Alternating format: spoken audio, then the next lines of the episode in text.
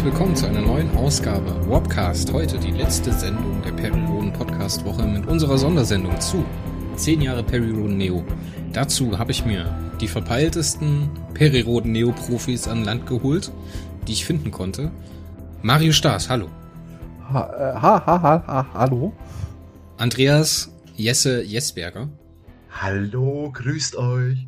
Und äh, derjenige, der den Termin verschlafen hat, Sven. Hallo Sven. Wer ich jetzt? ich jetzt? Hallo.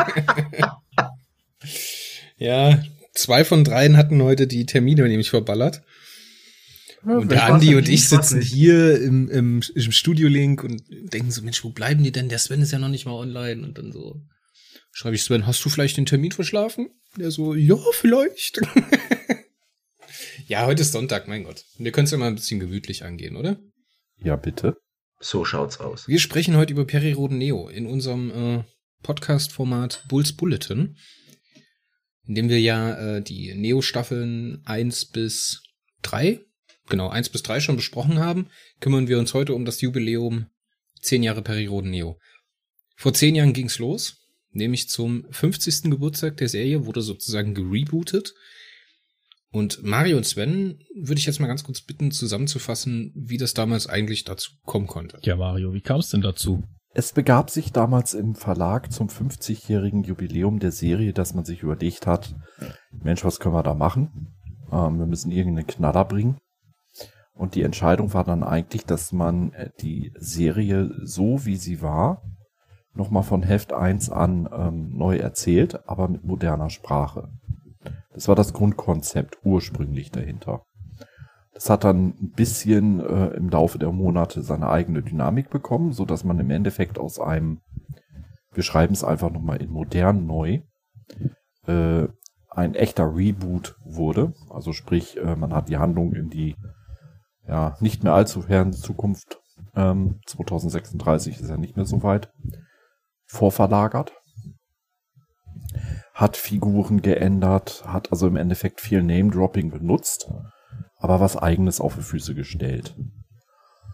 Und ursprünglich war das auf acht Hefte begrenzt geplant, hat aber ganz gut eingeschlagen, so dass man es dann halt eben äh, ja die mehr oder minder so halbfertige Rahmenhandlung der zweiten Staffel auch gleich mit umgesetzt hat.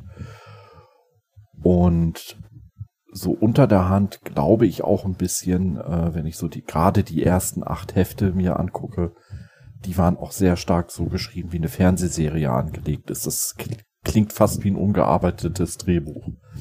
Da hat man so mehrere Optionen im Verlag offensichtlich gleich mit einer Klappe geschlagen.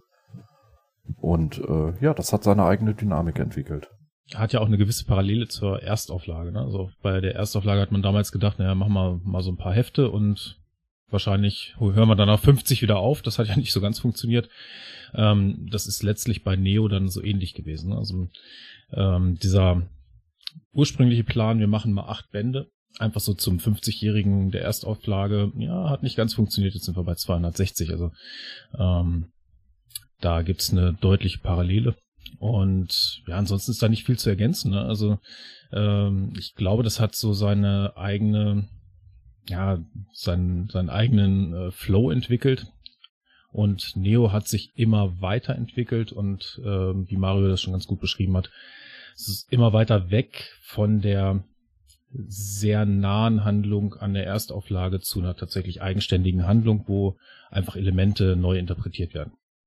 Ich glaube, damals wurde das ja auch auf dieser Colonia, war das, war das ColoniaCon, als das vorgestellt worden ist, oder in welchem Zusammenhang kam das damals raus? Ich habe noch Bilder im Kopf von Wim Wandermann, der da irgendwo rumsteht und irgendwas ankündigt.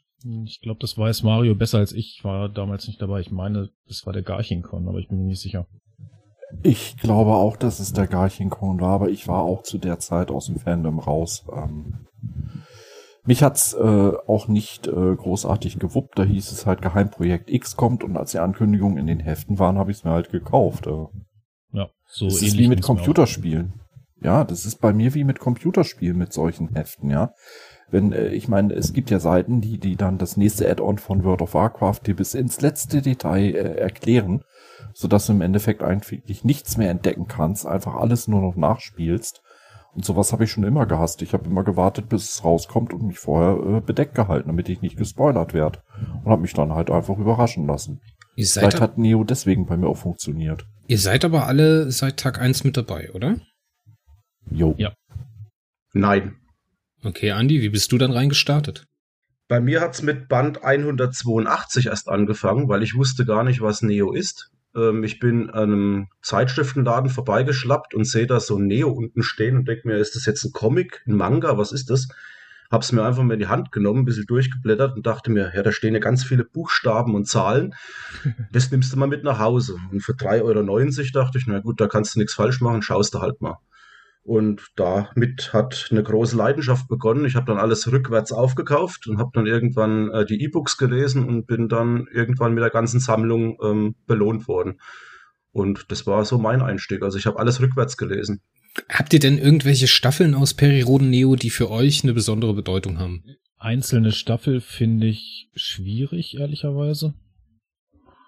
Ähm, bei mir ist es eher ein, ja, so eine, eine Epoche, die für mich aber ja, jetzt einfach qualitativ so ein bisschen rausgestochen hat. So wahrscheinlich persönlicher Geschmack. Ähm, so dass die dritte Epoche ähm, in der Peripedia mit das kosmische Schachspiel umschrieben, ähm, war bisher so das, was mir und meinem Geschmack am nächsten gekommen ist und was ich ziemlich abgefeiert habe. Äh, was nicht heißt, dass es davor irgendwie schlecht war, sonst wäre ich wahrscheinlich gar nicht bis dahin gekommen oder dass es danach schlecht geworden ist, aber das ist so das, was, ja, was ich am bisher stärksten fand. Also so diese ganze Geschichte um ähm, Andromeda-Expedition, ähm, Meister der Insel neu interpretiert und zwar komplett neu interpretiert. Dann so die Erstkontakte mit den Blues, die hier eher Azarak heißen und nicht Jülzisch.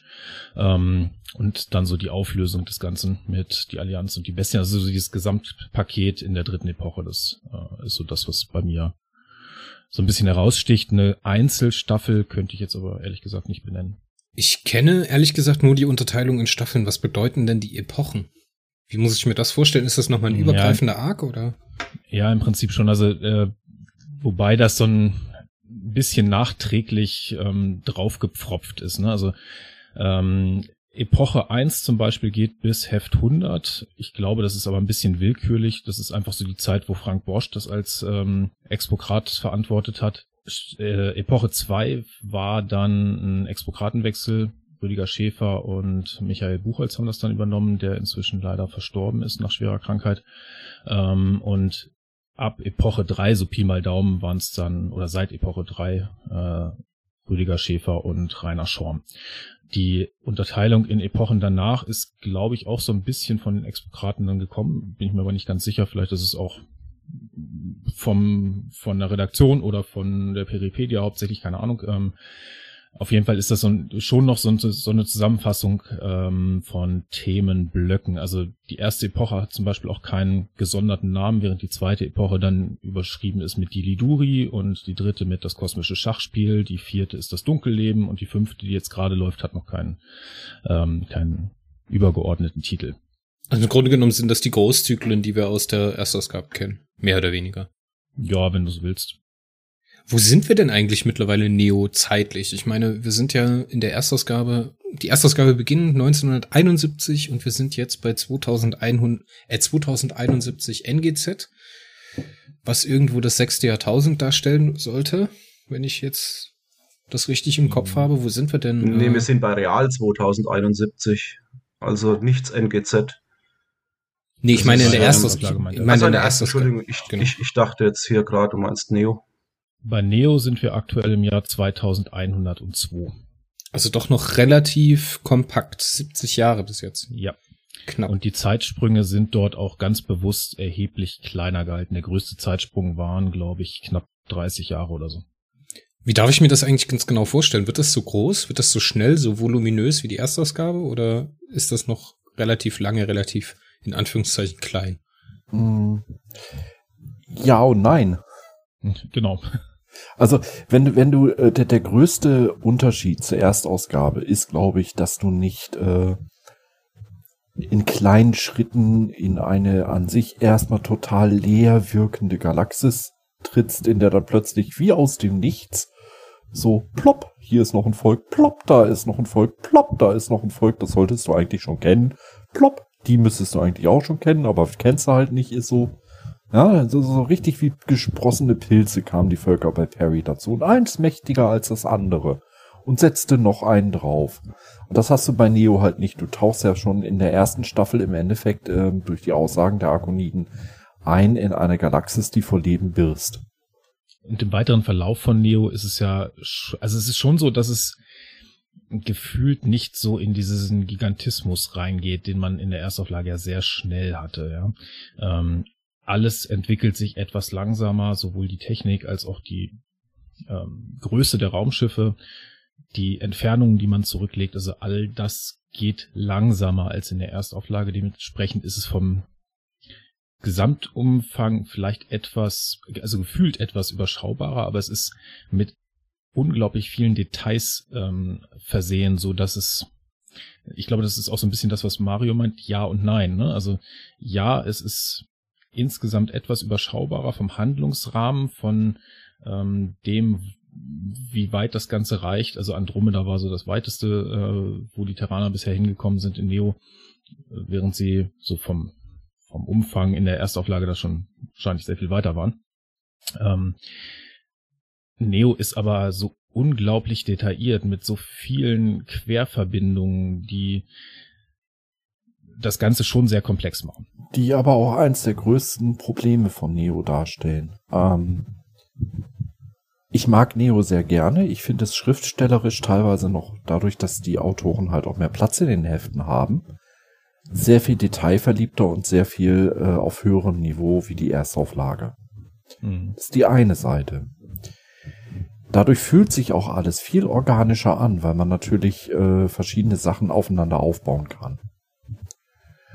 Aber Nachteil, viele Sachen, die du in der Neo-Handlung hast, also entweder hast du ein phänomenal geiles Gedächtnis, also heißt du Mario Stars und kannst es was fotografisch behalten, oder du kannst dich schon fast vor lauter Frust äh, äh, duschen gehen, weil du weißt manchmal nach 50 Neo-Heften, das sind fucking zwei Jahre, echt nicht mehr, wer ist eigentlich der und der, der da im Nebensatz jetzt als wichtig erwähnt wird.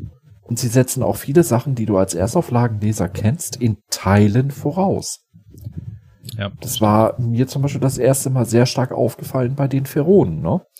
Ähm, sie haben die Feronen zwar in vielen Details geändert und sehr viel zu ihrer Kultur hinzugefügt, aber dann gab es auch so zwei, drei Sachen, wo im Nebensatz eigentlich erwähnt wird, dass man das und das auch eigentlich theoretisch wissen müsste, aber das war Wissen aus der Erstauflage. Mhm. Ja, ich meine, wie, wie hast du das empfunden, Sven, dass da wirklich Details manchmal ähm, sich gegenseitig vermischen, befruchten? Ähm, ich bin da total bei dir. Das ist, äh, wenn man nicht sehr in Neo verhaftet ist, ähm, würde ich jetzt von mir durchaus behaupten, glaube ich, schwierig, ähm, immer jedes Detail im Gedächtnis zu behalten. Äh, ich glaube, mein Gedächtnis ist nicht ganz so gut wie deins.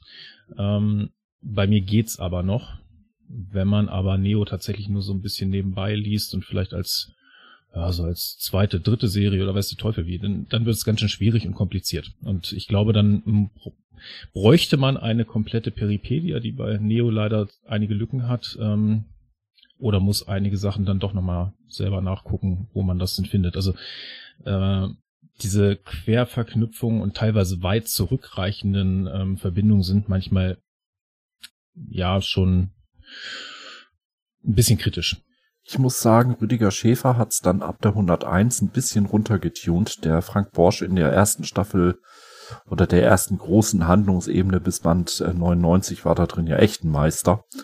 Dass er Fässer aufgemacht hat, die er dann 60 Neos später erst wieder aufgegriffen hat, aber nicht erklärt, sondern einfach, lieber Leser, da müsstest du dich eigentlich doch dran erinnern. Rems.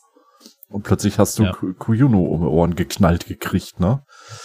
Ähm, größer deswegen habe ich auch gesagt, weil du zum Beispiel in Neo äh, ja gleich in den ersten 20 Heften Carfesh kennenlernst, der hier eine andere Funktion hat, aber du lernst kobaltblaue Walzen kennen, ahnst also auch schon, dass da irgendwo das Ringen ist, also ein großes äh, kosmisches Ding.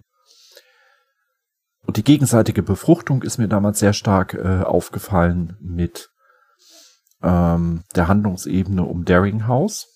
War das, glaube ich? Oder? Nee, Manoli, ne? Auf, auf, äh, äh, bei den, bei den Echsen. Bei den Topseedern, ja.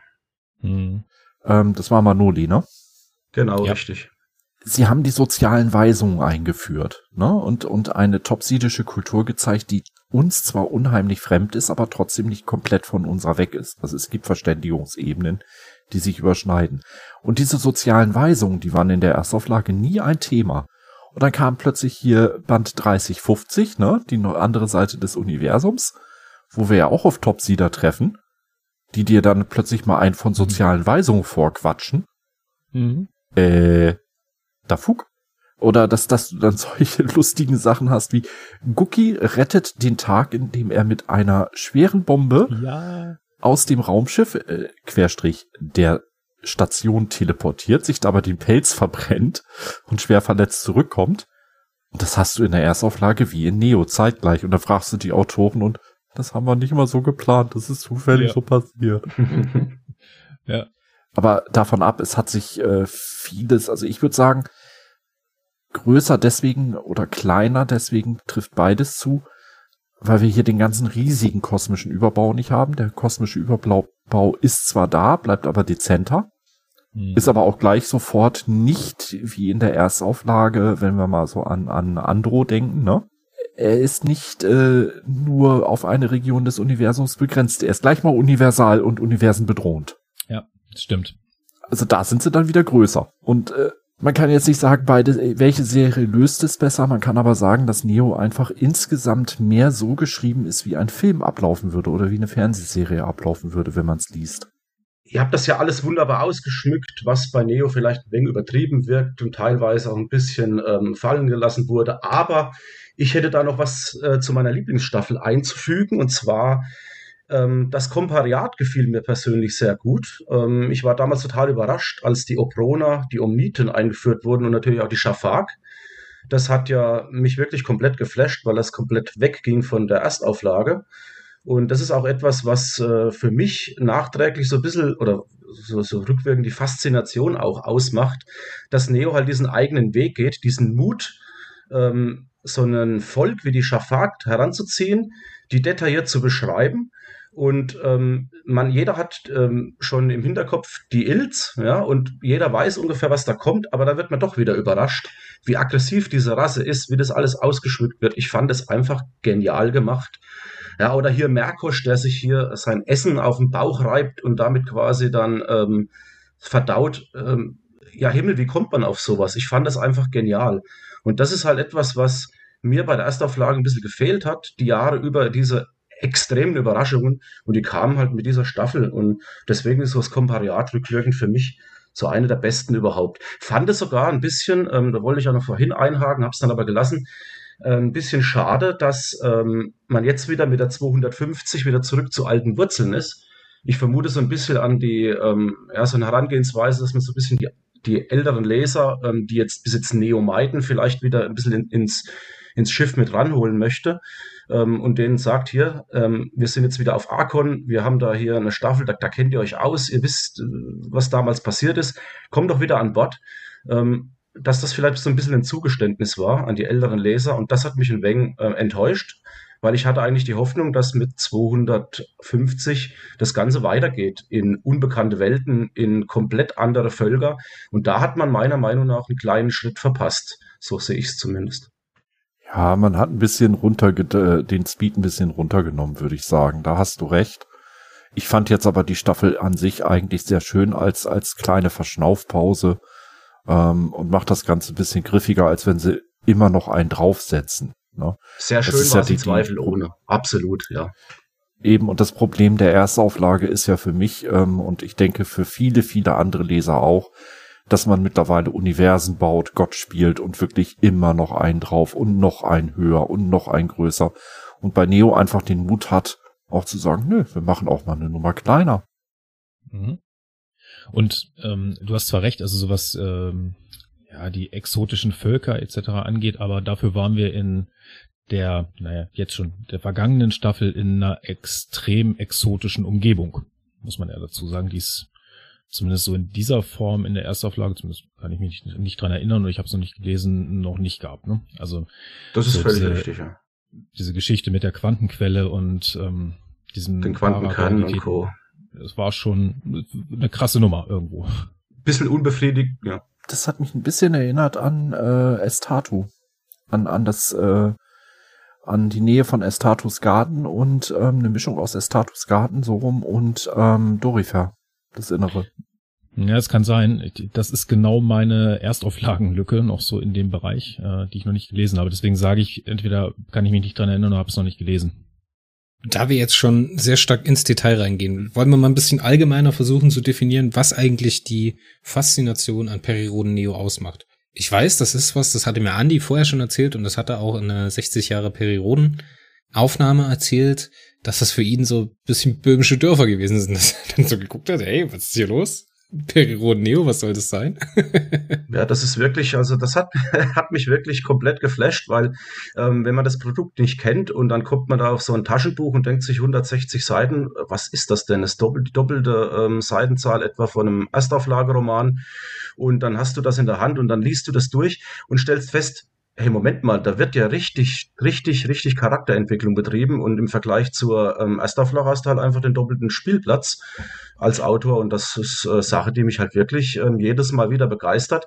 Ich weiß, dass viele ihn nicht mögen, aber zum Beispiel Erasure Hondro ähm, hat ja von Rüdiger Schäfer, wenn ich mich nicht falsch erinnere, ein, ein, eine Biografie geschenkt bekommen äh, mit seinem Band Erasure wo er einfach wieder, wo sein ganzes Leben aufgezeichnet wurde. Und diesen Roman, den habe ich von der ersten bis zur letzten Seite in knapp zweieinhalb Stunden verschlungen. Das war für mich Rekord bei Neo. Ich bin einfach nicht mehr weggekommen, weil mich das so begeistert hat. Und das schafft für mich nur Neo. Das hat bei der Erstauflage kein Roman bisher auch nur annähernd hinbekommen. Ich gehe mal von aus, dass das ähm, auch viele andere Leser als großes Plus sehen. Und ich denke mal auch Mario und Sven werden sicherlich beipflichten, dass das ähnlich ihnen ergeht. Wir hatten es auch in der Vergangenheit schon mal drüber. Es ist wirklich einfach ein gigantischer Spielplatz, der da jedem Autoren offen steht und jeder nutzt ihn anders. Wenn du dann zum Beispiel die Lucy Gut nimmst, die Tanja Pruske, die macht aus ähm, dem Cookie ein ein, ein, ein Kunstwerk, ein Gesamtkunstwerk. Und wenn ich der ihre ähm, Hefte sehe und, und weiß, es geht um Cookie, die perfekte Welt möchte ich anfügen, äh, die hier im, in der letzten Staffel äh, von ihr geschrieben wurde.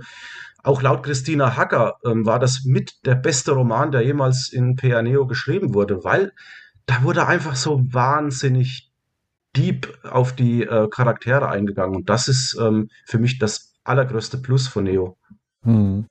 Mich hat Neo damals äh, überzeugt mit zwei Sachen. Einmal sehr stark mit dem Realismus. Ich gebe dafür immer zwei Beispiele. Äh, als Sid den gescheiterten Überfall äh, auf diese reiche Villa hinter sich hatte, dass sie nicht davor zurückgescheut haben, ähm, auch wenn es nur dezent angespielt wurde, dass da eine Zwölfjährige einfach mal vergewaltigt wird. Ne? Ja, das Leben ist halt scheiße. Ja. Ja, genau, richtig. Realismus und wie auch bei Erasure in diesem Roman, genau das Gleiche. Da wird gnadenlos, knallhart einfach der Spiegel vorgehalten vor die Gesellschaft. Und das wird, äh, mhm. wird projekt, äh, ja, projiziert auf Neo. Finde ich gigantisch. Ähm, Neo hat auch teilweise ein bisschen mehr diese Offenheit zum, ähm, zum Sexuellen. Ich sage es jetzt mal ganz, äh, ganz äh, salopp. Ähm, bei der Erstauflage wird ja da immer das alles mit Samthandschuhen angefasst. Dann hat man ähm, in den Classics ja, solche Situationen, ähm, wo auch mal so eine sexuelle Handlung eben einfach mal leicht angedeutet wird und es wird halt bei der Erstauflage komplett vermieden. Also richtig, als hätte man Angst davor, das zu machen. Und dieser Realismus, der, wie Mario gesagt hat, ist einfach ähm, auch ein Teil von Neo, auch ein großer Pluspunkt. Ja, man könnte jetzt noch ähm, viele weitere anfügen, fügen, da wären wir heute nicht fertig. Es ist wirklich einfach ähm, etwas, was mich viel mehr begeistert und deswegen sage ich es ganz offen, mich begeistert halt Neo tatsächlich mehr als die Erstauflage, da bin ich ganz ehrlich. Ich glaube, ich weiß, welche Stelle du meinst, und zwar mit äh, Ivan Gorachin und Ishimatsu, dass sie halt aufstand und nur ein Slip trug. Auch noch, ja. ja. Und genau, richtig. Ich meine, das hat man in, in äh, äh, einer der Miniserien auch gebracht, dass äh, Perry ja nach Anturesta reiste und am nächsten Morgen, ne? Mhm. Also es ist nicht so, dass man es komplett äh, in der Erstauflage ausblendet, aber man geht da halt so unheimlich spröde mit um und wenn man es bringt, wirkt es irgendwie gekünstelt. Äh, ich habe an der Stelle sehr auch geliebt, äh, der Feind in mir. Dass er dahin rannte, um seine Schwester vor den Vergewaltigern zu retten und dann einfach nur ihren blutigen Slip fand. Das war einfach, ohne es zu sehr ins Detail zu bringen. Das Leben ist scheiße. Hm. Akzeptier's einfach. Und auch in der Zukunft, in der sehr vieles Gutes möglich ist, ist nicht alles, dass da terranische Raumlandesoldaten wie in Heft 313 auf der Bahre liegen, das Gesicht halb weggeschossen und das Ohr liegt blutig als Klumpen daneben. Und er sieht Perry und fängt an zu lachen und hey, guck mal, den Gegnern haben wir es aber gezeigt. Äh, nein. In Neo liegt er da und schreit vor Schmerzen und kriegt nicht mehr mit, was um ihn herum ist. Ich erinnere mich da sehr gut an die Szene aus der zweiten Staffel, als der Trecker Horn in diesem Truppentransporter der Topsider gewesen ist und sich mit diesem schwer verletzten Soldaten da unterhält.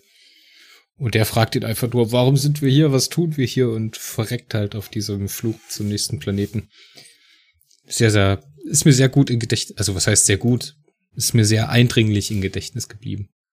Und Mario, ich habe die Stelle gefunden, Zuflucht Atlantis meine ich, wo die Seherin Dira hm von Feldhif der Kemroll ja begattet wird. Und das Ganze äh, wird ja explizit über zwei Seiten recht ähm, deutlich beschrieben. Das wollte ich noch anfügen.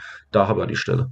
Ja, aber sie haben äh, gewisse Signalworte immerhin ausgespart. Also sie haben noch ein, eine, sagen wir mal, ähm, jugenderträgliche Darstellung gewählt. Also es ist maximal wie, wie ein Emanuel-Film mit maximal oben ohne. Und das ist auch okay so. Na, da wird das, na, und in der Erstauflage wirst du sie nur begleitet vorfinden, ja, verglichen dazu.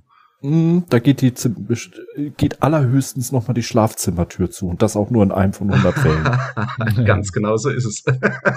ähm, vielleicht ergänzend zu dem angesprochenen Realismus, der besteht meines Erachtens bei Neo, also zumindest im Versuch, ihn einzuhalten, nicht nur bei Beschreibung von Charakteren und ähm, zwischenmenschlichem Verhalten oder zwischen, äh, ja, zwischen intelligentem Verhalten, also auch zwischen äh, anderen Intelligenzen, sondern speziell seit Rainer Schorm mit ins Expo-Team gekommen ist, auch darin, aktuelle Erkenntnisse der Wissenschaft irgendwie einzuarbeiten. Also ich glaube, speziell Rainer Schorm ist da extrem interessiert, so an Astronomie, an neuen Erkenntnissen und ähm, unter anderem diese Geschichte mit der Quantenquelle jetzt. Das ist ja Natürlich gibt's äh, Quantenmechanik und Theorien dazu schon lange. Ähm, er hat sich dabei nochmal explizit mit beschäftigt und das sind so Dinge, die man dann, finde ich, in Neo immer mal wieder mehr wiederfindet und die versuchen sich mehr an der echten Welt zu orientieren. Also natürlich bleibt es Science Fiction, natürlich ist das ähm, in gewisser Weise irgendwo weitergesponnen und bestimmte Dinge bleiben bleiben Science Fiction, ne? also ähm, Transitionsantrieb und Hyperraum und so, aber ähm, in Neo versuchen die Expokraten für mein Gefühl mehr ähm, aus der Realwissenschaft mit einzubauen. Ja, das hast du ja zum Beispiel beim Abgrund äh, zwischen den beiden Galaxienarmen, der Abgrund nach Arkon, das Transitionsraumantriebchen, äh, was gar nicht für einen Sprung reicht, ne? Ja. Sondern äh, man muss erstmal durch diese relativ sternenarme Region durchgelotst werden. Fand ich schön. Und genau. äh, naja, wenn du schon Quanten sagst, also mit Quantenmechanik kenne ich mich aus. Ich riech's jeden Morgen. Gut, damit haben wir auch den Altherrenwitz. Abgehakt. Äh, für mich war es ergänzend, vor allem so am Anfang, ähm, ja, also vielleicht auch so ein bisschen das Typische, wenn man die alte Serie, also die alte Serie in Anführungsstrichen, die Erstauflage kennt, ähm, nochmal neu einzusteigen, neu geschildert ähm, und so ein bisschen auch zurückversetzt werden. Ne? Also äh, speziell so die ersten Staffeln halten sich ja schon noch relativ stark auch an die Erstauflage, sind aber eben neu geschildert. Das haben wir jetzt alles durchgekaut. Und ähm, so dieses äh, ja schon so ein bisschen nostalgische Zurückversetzen, aber mit neuem neuem Outfit. Das äh, war für mich so ein faszinierender Einstieg in Neo.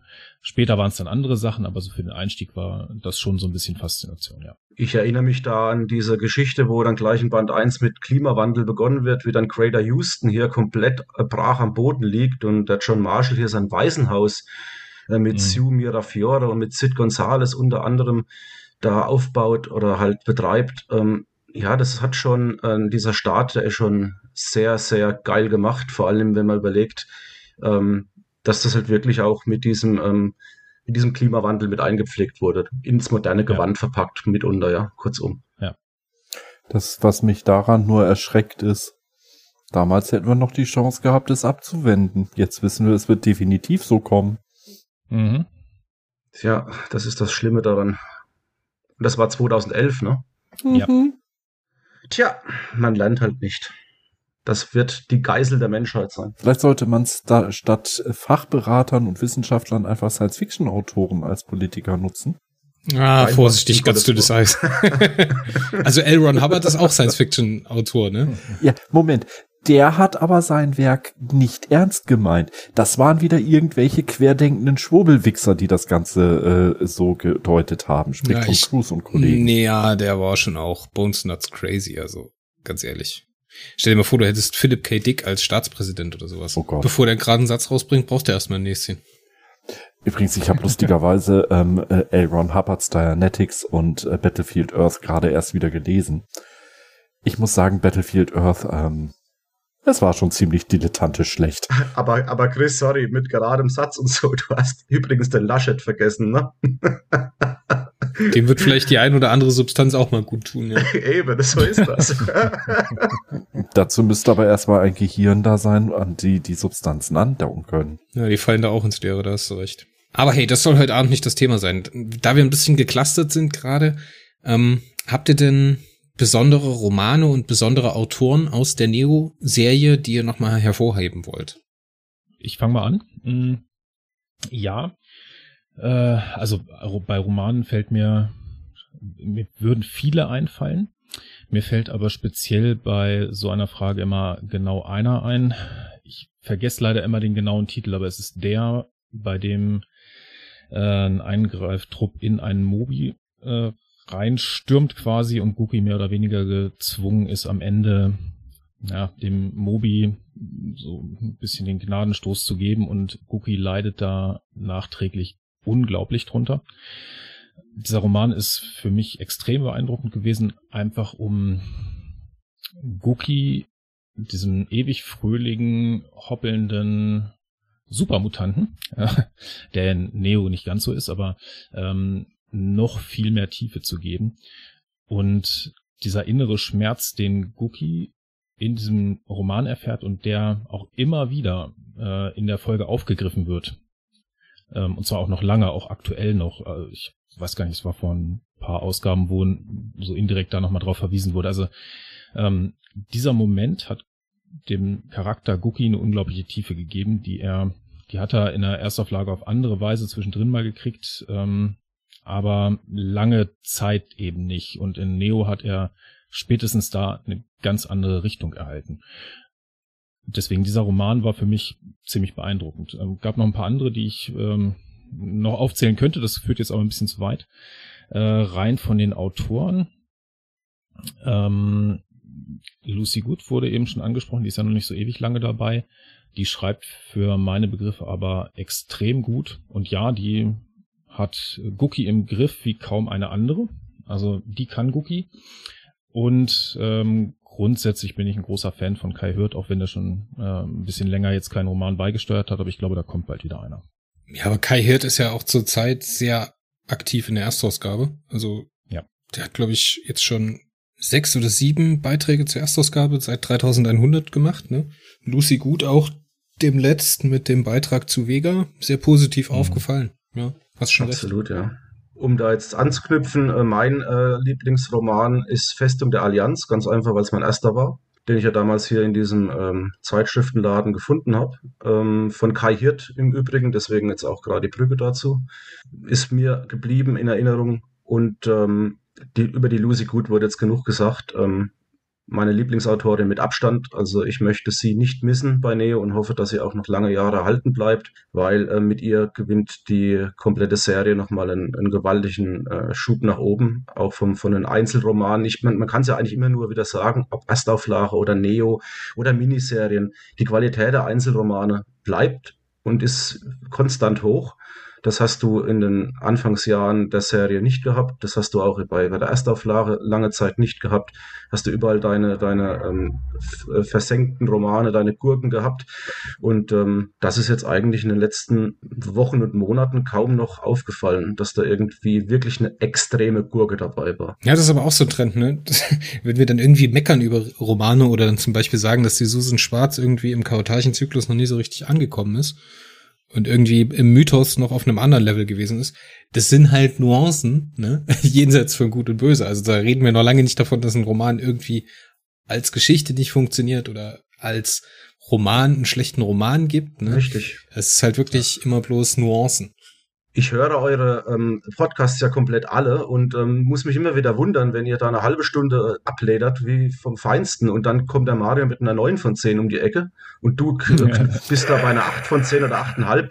Da denke ich immer wieder, what the fuck, was haben die denn gerade eben? Ich dachte, da kommt eine 4 von 10, eine 5 von 10, was weiß ich. Nein, da hauen die hier Bewertungen raus. Das merkt man dann halt ihr. Äh, gut, man muss die Kritik suchen, man muss ja auch was besprechen im Podcast, völlig klar. Ähm, und es ist auch völlig angebracht, aber im, unterm Strich sind die ganzen Kleinigkeiten ähm, einfach Kleinigkeiten und die fallen halt kaum ins Gewicht am Schluss. Und man muss das vielleicht auch mal ja, von der anderen Seite betrachten, wenn wir, also ich, es geht mir persönlich so, ne, wenn ich ein Periodenheft lese, was halt nicht ganz so meinen Geschmack trifft, dann hat es erstmal geschafft, erstens mich zu motivieren, das zu lesen. Das ist schon eine Schwelle, über die das ein oder andere Buch bei mir springen muss. Und ähm, du hast natürlich auch Bock drauf, dich damit auseinanderzusetzen wenn es dir gefällt. Und je mehr du dich mit damit auseinandersetzt und je mehr du dir Gedanken drüber machst, desto mehr Probleme kann das Heft natürlich bekommen. Es gibt auch viele Romane oder viele Hefte, die sind halt zum Einmallesen geschrieben, ne? Die sollen dir halt einen kleinen Kick geben oder ein kleines Bild geben oder sowas. Und äh, wenn du dann halt zu lange über die Szene nachdenkst, dann, dann bröckelt die halt irgendwo, ne? Und da ist, das ist aber halt für mich so der Kern von so einem Podcast, dass man sich halt über die, diese Details dann so wunderschön aufregen kann oder halt in Mythos über die Expokratur schimpfen kann. Also man kann jetzt an dieser Stelle vielleicht einfach auch nochmal sagen, äh, für mich persönlich ist es so, ähm, die Einzelhefte sind fast alle auf einem super hohen Niveau, bei Neo wie bei der Erstauflage. Bei der Erstauflage krankt aber das Meta, also sprich der gesamte Zyklus an sich in der Konzeption und äh, wie mich der Zyklus an sich mitnimmt. Das ist aber was völlig anderes als das Einzelheft. Und da krankt es für mich seit Band 2700 extrem. Ähm, Neo hatte seine Krankheit so in den 60er bis 90er Heften. Ja, das waren super tolle Einzelromane, aber mein Gott, war das mhm. Meta langweilig. Mhm. Boah, bitte erschieß mich einer und erinnere mich bitte nie wieder an die Liduri. Die Einzelhefte, boah, geil. Und das Meta, boah, erschieß mich. Wir hatten es da, glaube ich, mal am Darmstädter Stammtisch, Mario, ähm, oder auf der Heimfahrt davon, mhm. ähm, dass doch ähm, tatsächlich wir immer wieder die Sorge haben, ähm, wir haben ja 100 Hefte, wir haben zwei Jahre, das muss man immer ähm, sich vor Augen führen. Wie kriegen Sie die Biegung? Hoffentlich bekommen Sie sie. Und Sie haben es halt, wie du sagtest, die letzten 500 Hefte oft genug nicht bekommen. Und deswegen kann man immer nur die Hoffnung haben, dass es jetzt wieder mit dem Zieleinlauf 3200 dann äh, wieder klappt, da irgendwie ein, ein geschlossenes Ganzes zu entwickeln. Und ähm, ja, ja, genau. Und äh, jetzt kommt's halt, es ist auch irgendwie wie bei der abgeschlossenen Neo-Staffel, die eigentlich kein, kein Neo-Abschluss für mich war, sondern so ein fließender Übergang. Äh, da haben sie halt aber die gewalttätige Reinpresserei nicht gemacht. Sie haben ähm, dem ganzen Luft zum Atmen gegeben und führen die Staffel halt einfach weiter und sagen auch ähm, klipp und klar, ja, wir ähm, wollen ja nicht alles auflösen, so wie mit der Nonagon-Thematik, das haben wir auch nicht gemacht, ähm, sondern wir nehmen das einfach mit in den nächsten, ins, in die nächste Staffel. Ähm, das hat ja diesen Vorteil hast du ja auch bei Neo gehabt jetzt oder hast du bei Neo allgemein. Und sie machen es auch und pressen das nicht in so einen Abschlussroman alles mit rein. Auf Hängen und Wirken muss noch alles mit rein, so wie der liebe Michael Markus Turner diese äh, böse Pflicht hatte mit dem Abschluss des Mythoszyklus. Ähm, das war halt wirklich alles ähm, im letzten Heftdrittel so viel zu überhastet. Aber wir sind bei Neo, wir sollten uns auf Neo konzentrieren. Ähm, einzelne Hefte kann ich nicht nennen. Dafür gibt es einfach zu viele gute. Ähm, für mich sind drei Highlights, äh, klar, Lucy gut, brauchen wir nicht drüber diskutieren. Die Frau bitte auch in der Erstauflage und bitte nur Cookie. Dann hm. werde ich den Charakter auch lieben können. Ähm, Kai Hirt, weil er einfach abgespaced schreiben kann und dass er wirklich gut ist und was kann, merkst du daran, dass er die Altleser dauernd gegen sich hat. ja, es, es ist so. Er bringt halt frische Ideen rein. Ja, er wagt sich auch mal kleine Frechheiten, ähm, mhm. die sich andere nicht äh, erlauben. Gut, er schreibt auch mal eine Gurke, ne? Haben wir jetzt auch gesehen im, äh, oder für das jetzige Niveau eine Gurke, sagen wir es mal so rum. Und lacht drüber und macht weiter. Und wen ich ganz besonders aus Neo auch erwähnen möchte als, als sehr, sehr wichtig, Ben Calvin Hari. Mm, ich, so beim Überlegen jetzt äh, ist mir noch durch den Kopf gegangen, in einer Hinsicht würde ich gerne Rüdiger Schäfer ergänzen, nämlich wenn es um das Schreiben oder das Auslösen von Emotionen geht, da ist der mm, ziemlich ungeschlagen. Also so bei äh, bei auf die Tränendrüse drücken, nenne ich es mal. Also das schafft er zumindest bei mir relativ gut. Mm, ja, ich möchte ihn in einer anderen Stärke noch erwähnen, als ähm, ehrenvolle Erwähnung als Runner-Up. Ähm, er schafft es tatsächlich, den Stil der 60er Jahre Actionhefte hier mit einfließen zu lassen in modernem Gewand. Mhm. Ja, kann ich mitgehen. Leute, ihr müsst mir mal eine Sache erklären. Warum hassen so viele Leute Periroden Neo? Weil sie doof sind. Also ich verstehe es wirklich nicht. Wo ist das fucking Problem mit den Leuten und Periroden Neo? Ich verstehe das nicht, dass es immer als Geschichtsfälschung äh, dargestellt wird. Das ist so ein, ein, Grundsatz, den ich immer höre. Ich meine, ich traue mich fast gar nicht mehr, irgendwas zu kommentieren im Fandom, weil du immer gleich Gegenwehr kriegst. Ich kann es nicht nachvollziehen, überhaupt nicht. Ja. Es ist eine Serie, die gehört dazu. Ja, das ist eine Serie, die äh, unglaublich viel richtig gemacht hat. Und das ist eine Serie, die man nicht lesen muss, wenn man nicht will. Dann soll man doch einfach weggucken und weiterlesen und sein Zeug lesen. Ist ja alles in Ordnung. Aber bitte lasst doch Neo in Ruhe und lasst die Leute ihren Spaß dran haben. Und ja, ja, Sie nicht, gehen, ne? lesen Sie, lesen Sie woanders weiter. Lesen Sie woanders weiter. Gehen Sie, ja, lesen Sie weiter. Danke. ja, und das hast ja. du ja letztens auch gesagt. Hören Sie eben nicht unseren Podcast. Ne? Das hast du ja auch mal gesagt vor nicht allzu langer Zeit. Dann geht halt woanders hören, wenn es euch stört. Ne? Ich glaube oder habe das Gefühl, dass ähm, viele vor allem eben von diesen berühmt-berüchtigten Altlesern die Erstauflage so ein bisschen, das ist jetzt sehr plakativ, aber so ein bisschen zur Religion erheben und da darf nichts dran rühren.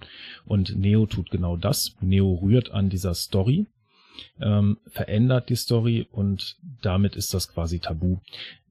Das ist zumindest mein Gefühl bei manchen Altlesern. Ähm, das kann ja gerne jeder so handhaben, aber wie gerade schon gesagt wurde, dann leben und leben lassen, dann ja, lasst Neo halt liegen. Ihr müsst es ja nicht lesen, ähm, aber dann ist auch gut. Das könnte ich halt verstehen, wenn es irgendwie, keine Ahnung, seit 2011 Perry Roden Erstausgabe nur noch alle zwei Wochen im Wechsel mit Neo geben würde, so. Das könnte ich verstehen, wenn die damit ein Problem hat, aber die bekommen ja nichts weggenommen, weißt du? Die bekommen ja nur eine Option obendrauf.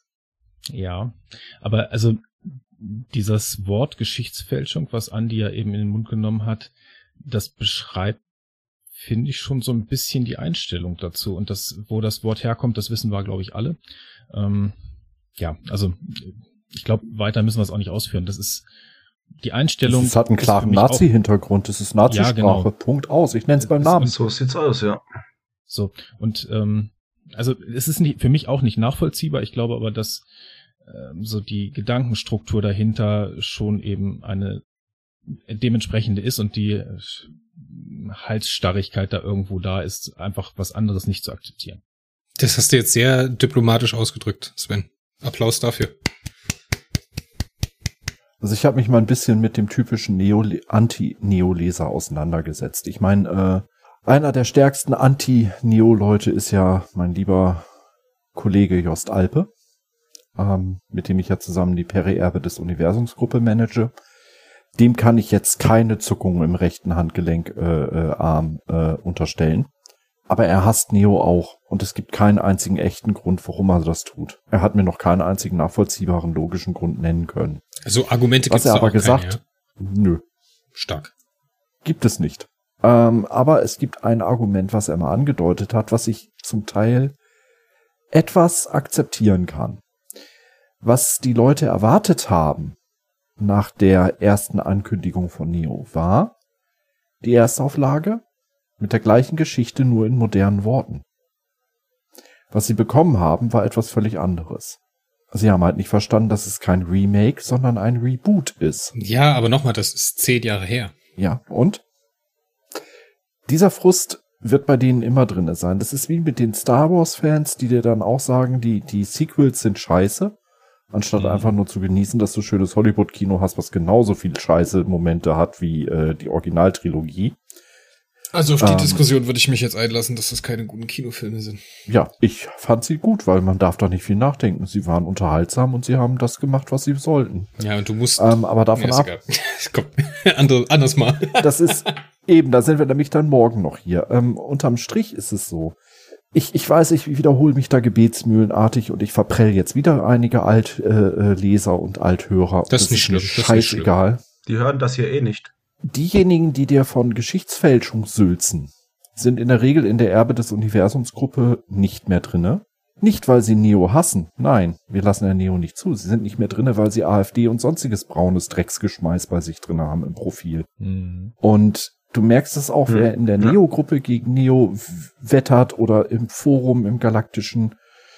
Da tut sich ein ganz gewisser Science-Fiction-Club sehr weit nach vorne mitspielen und dort findest du halt eben überdurchschnittlich viele blaubraune Drecksgesellen. Und ich kann die gar nicht anders nennen. Das ist noch die netteste Form, wie ich dieses Geschmeiß benennen kann. Um nochmal zu, den, Und das zu der sind die, Grund, die so laut wettern, ja. um nochmal zu der Grundfrage zurückzukommen, sorry. Ähm, was auch noch mit dem Punkt ist, ähm, es werden halt bei Neo die gleichen Figuren oder zumindest im großen Ganzen die gleichen Figuren genutzt, wie es in der Erstauflage ist. Und äh, da hatte ich vor kurzem einen recht interessanten Satz dazu via Facebook gelesen. Da stand drin, es sind vielleicht die gleichen Charaktere, aber sie riechen anders. Und ich denke mal, das ist somit auch der ähm, Ansatz, den viele ähm, Altleser überhaupt nicht akzeptieren möchten, weil man halt zum Beispiel die Tora in, bei Neo noch aktiv hat und in der Erstauflage ist er gestorben. Das war ja auch damals vielen ein kleiner Dorn im Auge. Das ist vielleicht auch ein bisschen Frust, ein bisschen äh, Wehmut, der da mitschminkt. Ja, aber sie haben sich zu Anfang ja nicht an Tora gerieben. Mhm. Das ist aber ein Argument, das kann ich nachvollziehen. Wenn die sagen, okay, die Charaktere sind anders, ich kann mich nicht umgewöhnen, die sind a- dem entgegen, was ich von dem Charakter halte, wenn man damit aufgewachsen ist, das ist ein Argument. Okay. Und das Ja. ist auch ein, das ist auch ein Kritikpunkt, den wir oft haben, dass die Neo-Serie sich nicht früh genug emanzipiert hat. Und sich halt aufs selbe Vokabular verlässt. An der Stelle, wo sie sich emanzipiert haben, kommt aber die größte Kritik. Ich kann mit solchen Kindern wie Sid und Sue nichts anfangen. Gut, das kann ich aber noch als sachliches Argument, auch wenn es unsachlich vorgetragen wird, so halb akzeptieren. Ja, wenn mir jemand sagt, dass er wegen dieser Figur Neo nicht mag, kann ich es noch so halbwegs, äh, ja, muss ich akzeptieren. Ist halt persönliche Meinung. Ja, aber es ist wenigstens Aber ein das sind dann Argument, wenigstens weißt du, Leute- es ist ein Argument. Eben. Es sind Leute, die haben es wenigstens versucht und gelesen. Aber ich kenne so viele, die haben es nicht einmal in der Hand gehabt. Ich habe nach zehn Seiten weggelegt, das ist ja alles scheiße. Mhm. Ja, es ist scheiße, weil du scheiße finden wolltest, du Schwachmat. Ja, da musst du dir auch nur die, die Rezension oder diese, diese Rezensionen sind ja nicht eigentlich, die Kommentare einfach bei Amazon anschauen, ähm, wo dann Leute die Hefte bewerten mit, hm, ist Neo, ist was an, ist es, äh, gefällt mir nicht, ähm, habe ich angefangen zu lesen, wieder weggelegt, ist Geschichtsfälschung, wie gesagt, das alles immer in diesem Kontext und ähm, ja, die Leute, wie Mario sagt, haben eben diese Hefte nie mehr gelesen als vielleicht ein paar Seiten oder gar nicht und reden dann mit. Und die sollen doch bitte da bleiben, wo sie hingehören.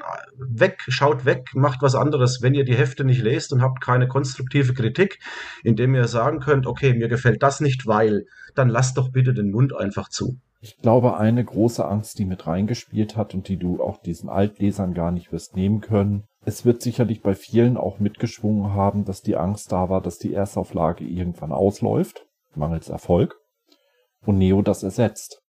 Oder dass es, und da bin ich einer der größten Feinde von, ich bin dankbar, dass sie es nicht machen. Ich habe von vornherein gesagt, ich höre definitiv auf mit Perry Roden, Erstauflage wie Neo, wenn sie ein Crossover machen. Mhm. Ja, das gehört nicht.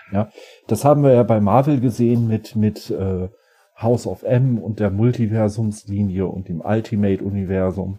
Das hast du gesehen bei DC mit äh, Zero Hour und, und den ganzen Kram, den sie da gemacht haben. Wann immer du das Universum genommen hast und versucht hast zu rebooten, hast du die Continuity noch weiter verschlimmert. Und das war auch meine Angst anfänglich bei Neo, dass sie da irgendwann Crossover draus machen und dann ein Rodern den anderen ersetzen könnte. Zugetraut hätte ich es ihm, aber da ist Klaus Frick ja äh, ein sehr guter Stein im Weg. Ja, das wird aber ein großes Argument gewesen sein für den Verlag, das überhaupt zu machen. Auch auf langfristige Art und Weise. Ich meine, wenn du als Verlag siehst, okay, du hast eine Marke, die läuft, aber die, die Serie an sich läuft sich tot, weil halt zu viel, zu komplex, zu groß, zu viele Hefte, zu viele Spin-offs und sonst und so weiter. Hättest du halt sauber mit Neo ansetzen können und wenn halt der Markt das angenommen hätte und die Verkaufszahlen über die Erstausgabe gegangen wären, hättest du halt ein easy way out gehabt irgendwann, um die Hälfte der Leute zu entlassen. Das ist halt eiskalt so. Und die Überlegung gab es ganz bestimmt. Also alles andere wäre infantil, ja. Was mir persönlich halt damals aufgefallen ist, Neo hat so ein bisschen die Atlan-Serie, was das betrifft, ersetzt. Es ist Experimentalground für neue Autoren. Man kann bei Neo schneller mal jemanden neu ausprobieren. Der ist schneller in der Handlung drinne, weil er sich nicht durch 3000 Jahre äh, äh, Hefte Seriengeschichte durchwühlen muss.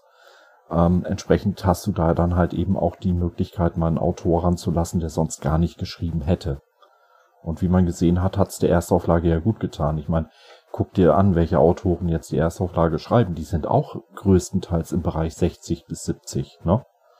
Da muss man auch langsam drüber nachdenken. Ein bisschen frische, frisches Blut äh, ist vielleicht auch nicht ganz schlecht. Ja, natürlich, Autorengenese spielt natürlich auch eine sehr große Rolle. Wahrscheinlich auch ein großer, großer Argumentationspunkt für die Miniserien. Ja. So, dann würde ich mal sagen, dass wir zum letzten großen Strukturpunkt für heute Abend kommen, nämlich euren einprägsamsten Momenten in Periroden Neo. Was ist euch am besten im Kopf geblieben? Vielleicht mit Handlungsbezug, aber ihr habt natürlich auch die Freiheit, jeden anderen Moment zu nehmen. Ähm, das war für mich eigentlich ähm, der Punkt, wo hier dieser PR Neo Online Abend gestartet wurde ähm, als der Roman Schleifer da das Heft übernommen hat und diese Abende ins Leben gerufen hat, trotz Pandemie, die Möglichkeit, mit Autoren zu quatschen. Und ich bin, ich wäre wirklich froh, wenn das auch künftig, trotz aller Cons, die wieder stattfinden werden, in der Hoffnung zumindest, dass es so ist, ähm, trotzdem beibehalten wird, dass man halt diese Neo-Abende konsequent vielleicht zweimal im Jahr macht oder einmal im Jahr auch nur, wie auch immer die zeitliche Organisation da funktioniert, das war für mich wirklich so dieser Punkt, wo ich sage, da hast du gemerkt, die Autoren sind nicht nur ähm, beruflich aktiv, die sind auch wirklich Fans. Die schreiben nicht nur, äh, weil sie Geld damit verdienen, die opfern ihre Freizeit. Ja, das ist ja auch ein Olaf Brill, der hier im Podcast schon das, äh, einmal dabei war und hat ähm, da zwei Stunden wirklich alles von der Seele sich geredet und das war eine, ein klasse Podcast. Ja, wo findest du denn sowas, bitteschön, irgendwo in einer anderen Serie? Kann ich mich nicht erinnern, dass ich das jemals erlebt hätte. Oder ein Rüdiger Schäfer, der sich da von mir ausquetschen lässt ähm, über anderthalb Stunden mit Fragen und die wirklich seelenruhig beantwortet. Dann kommen da Fans zu Wort, die reden und reden. Ähm, der eine wiederholt sich ständig und trotzdem bleibt er gelassen und lässt sich da nicht die Butter vom Brot nehmen und beantwortet in einem in einer, mit einer Akribie die Fragen, die ihm gestellt werden, selbst wenn sie doppelt und dreifach gestellt wurden, ist für mich einfach so ein Punkt, wo ich sage, wow, das hat mich auch wieder an der Serie gehalten. Ich, ich weiß nicht, ob ich, wenn sowas nicht gekommen wäre, vielleicht auch wieder irgendwann gesagt hätte, komm, ich lasse mal wieder 20 äh, Hefte liegen und, und lese mal wieder irgendwann weiter und konzentriere mich auf anderes. Ähm, nein, ich habe da einfach die, die Lust dann dran zu bleiben, weil da dieses persönliche Element dazukommt. Und auch relativ viele Autoren sind ja auch bei ähm, Facebook aktiv. Ähm, jetzt mehr in der, von der Erstauflage als ähm, bei Neo leider. Ähm, da fehlt auch ein bisschen der, der, der Punkt, aber das ist ein anderes Thema für einen anderen Abend, ähm, wenn man da das Thema Öffentlichkeitsarbeit beziehungsweise ähm, ja, das Vertreten der Exposé-Autoren im, im Fandom da ansprechen möchte. Aber an sich, wie gesagt, wunderbar Online-Abende. Das war so eines der besten ähm, oder der besten Ideen, die man haben konnte, finde ich. Kannst du denn vielleicht für geneigte Einsteiger oder Leute, die das hören und vielleicht einsteigen wollen, dein äh, Andy Jesberger The One and Only Jesse Einstiegspunkt nennen? Wenn dann entweder mit, ähm, einer, mit einem runden Staffel, mit einer runden Staffel bei der 200 zum Beispiel beim Kompariat, da könnte man locker einsteigen oder man beginnt einfach ähm, direkt bei Band 1, so wie ich es dann wieder gemacht habe, und, und, und, und lässt sich einfach die Zeit, nimmt sich die Zeit. Du hast ja überhaupt keine, ähm, keinen Druck. Es ist ja nicht so, dass du jetzt fertig werden musst. Ich meine, die Hefte gibt's oder die, E-Books gibt's auch noch in zehn Jahren. Selbst wenn irgendwann mal Schluss sein sollte mit der Serie.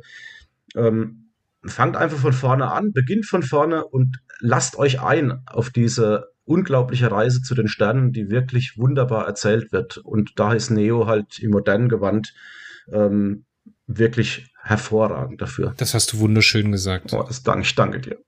Mir fehlt so ein äh, äh, Moment. Da kann ich dir jetzt wirklich kein einzelnes Heft oder so nennen oder einen Moment. Ich meine, der Online-Abend war schön. Ich finde es eigentlich sogar sehr schön, dass die Autoren sich ein bisschen äh, absetzen von den äh, Zuschauern und Zuhörern nicht zu vertreten sind auf Facebook. Dadurch haben sie nämlich auch nicht ganz so viel, Entschuldigung, dass sie auf, auf äh, ja, Gekreische von manchem Leser eingehen und können sich darauf konzentrieren, ihr Ding durchzuziehen, was ich bisher sehr, sehr schön finde, dass sie es machen. Nee, ich habe keinen echten Neo-Moment. Und zum Einstieg muss ich sagen, Andy, hast du gut erkannt. Band 1 oder Band 200. Und zu Band 1 kann ich jetzt gerade noch mal was sagen. Das können wir eventuell auf, äh, wer es wissen möchte, kann mich anschreiben, sagen wir es mal so rum, auf Facebook oder auf Warpcore. Äh, es gibt immer noch die Peri Roda Neo Platin Edition. Band 1 bis 13 für nur 39,95. Das sind immer vier Periroda Neos plus eine Periroda Neo Story. Und da hast du im Endeffekt die ersten Hefte fast bis zu 50. 13 mal 4 sind 40, 52. Da hast du also Heft 1 bis 52 von Neo für nicht mal 40 Euro. In gedruckter Version, in Platin-Edition. Mit tollen Covern und tollen Shorts. Und tollen Stories, ja, ja genau. Die, die sind nämlich wirklich, wirklich gut. Wenn man die nicht äh, gelesen ja. hat, ähm, da hat man was verpasst. Ja, das ja. ist so. Und ich meine, wenn, wenn, wenn ihr je drüber nachgedacht habt, mit Neo einzusteigen, nicht mal 40 Euro statt 210 Euro ursprünglicher Neupreis. Scheiß was drauf, dass die Dinger leider dann eingestellt wurden. Aber die ersten 13 Stück im Bundle, äh, so günstig schießt ihr die nie wieder. Ja, Moment, ähm, fällt mir oder fiel mir im ersten Moment auch schwer. Zumindest auf die Handlung bezogen. Ähm, schwierig. Tatsächlich geht's dann eher so ein bisschen in die Richtung, die Andy geschildert hat. Bei mir allerdings ähm, im persönlichen Kontakt. Also ich habe Rüdiger Schäfer mal einen ganzen Abend ähm, beim Mini-Brühlcon äh, erlebt und habe mit ihm da so ein bisschen gefachsimpelt und ihm so aus meiner Sicht mh, hm, geschildert, was super ist und äh, wo ich mich freuen würde, wenn es noch irgendwie Auflösung gibt und so weiter. Also so dieser Abend ähm, im Austausch war ziemlich cool. Das hat, äh, hat durchaus Spaß gemacht. War auch beeindruckend. Ähm, ansonsten so ein direkt einen Neo-Moment auf die Handlung bezogen schwierig. Und Einstiegspunkt, ähm, ja, brauche nichts mehr weiter zu sagen, ist äh, von beiden ausführlich und gut beschrieben worden. Eins oder 200, das sind so die perfekten Einstiegspunkte. Ganz ehrlich, ähm, wenn ich es empfehlen sollte, würde ich sagen, fangt vorne an. Neo ist im Vergleich zur Erstauflage noch nicht so umfangreich. Wir sind jetzt bei 260 Bänden. Ja, es kommt alle zwei Wochen neuer dazu, aber noch ist es überschaubar und noch kann man sich auch tatsächlich die komplette Serie in einer absehbaren Zeit gönnen. Das geht.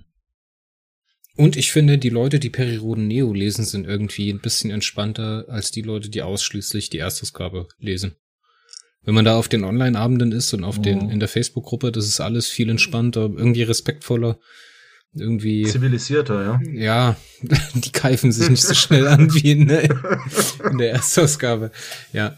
Ähm, wie gesagt, wenn ja, ihr einsteigen wollt in die Periron Neo Serie, dann äh, haben wir auch noch ein Podcast-Angebot für euch. Wir hatten, ich glaube, drei Folgen hat man gemacht zu A Beginner's Guide to Periron Neo. Da können wir so, könnt ihr so live verfolgen, wie ich eingestiegen bin. Gemeinsam mit Sven war dabei, Mario war dabei, ähm, Bianca war noch dabei. Und wir haben Bulls Bulletin, da haben wir bis jetzt, bis dato, die ersten drei Staffeln besprochen. Das ist sehr schön. Also wir können euch über die ersten drei Staffeln begleiten. Bulls Bulletin wird auch weitergehen und äh, euch auch die vierte noch präsentieren. Sehr schön. Dann würde ich sagen, lassen wir es für heute Abend mal gut sein, außer meine lieben Gäste haben noch irgendwas äh, beizutragen. Ja, weil du das mit dem Zivilisierter sagtest. Ich erinnere mich da auch an den Online-Abend. Ähm, Sven, wo du äh, dann die Frage für mich gestellt hast. Sag mal, ist euch eigentlich bewusst, dass da, weil ihr mit, mit Tekena und so und Lassatnarben, dass ihr da schon in Band 4 auch schon einen hatten, hattet, einen Akoniden damit? Und er mit voller Überzeugung sagte, ja, das war uns bewusst. Und das klang ehrlich gesagt nach Scheiße. Erwischt. ich, ich bin mir bis heute noch nicht sicher, ob es scheiße erwischt war oder ob er wirklich meinte, ja, das war uns durchaus bewusst. Ich weiß es nicht. Ich glaube ihm einfach mal. Aber das ist, das war ein anderes Niveau als, als bei der Erstauflage, wo du dich gerade über die aktuelle Handlung äh, redest und der erste, was ist eigentlich mit Naupalm? Was ist mit den Meistern der Insel? Was ist damit? Was mm. ist mhm. damit? Alter, das ist seit 40 Jahren Geschichte, lebt damit. Ja. Und auf diese Note gehen wir raus. Lebt damit. Deal with it. Sehr schön. Nee, das war ein toller Podcast. Sehr schöner Abschluss für die Periroden Podcast Woche. Sieben Tage, sieben Folge. Sieben Tage, sieben Folgen zum rund um das Periversum in allen Ausprägungsformen. Und äh, wir sehen uns wieder, wenn es wieder heißt, ähm, in dieser Runde werden wir uns wiedersehen zum Staffelfinale der dritten Staffel Perioden Neo in Bulls Bulletin, die wir immer noch irgendwann aufnehmen müssen. die schleppen wir jetzt vom Termin her, vom Termin her äh, noch eine Weile mit uns rum.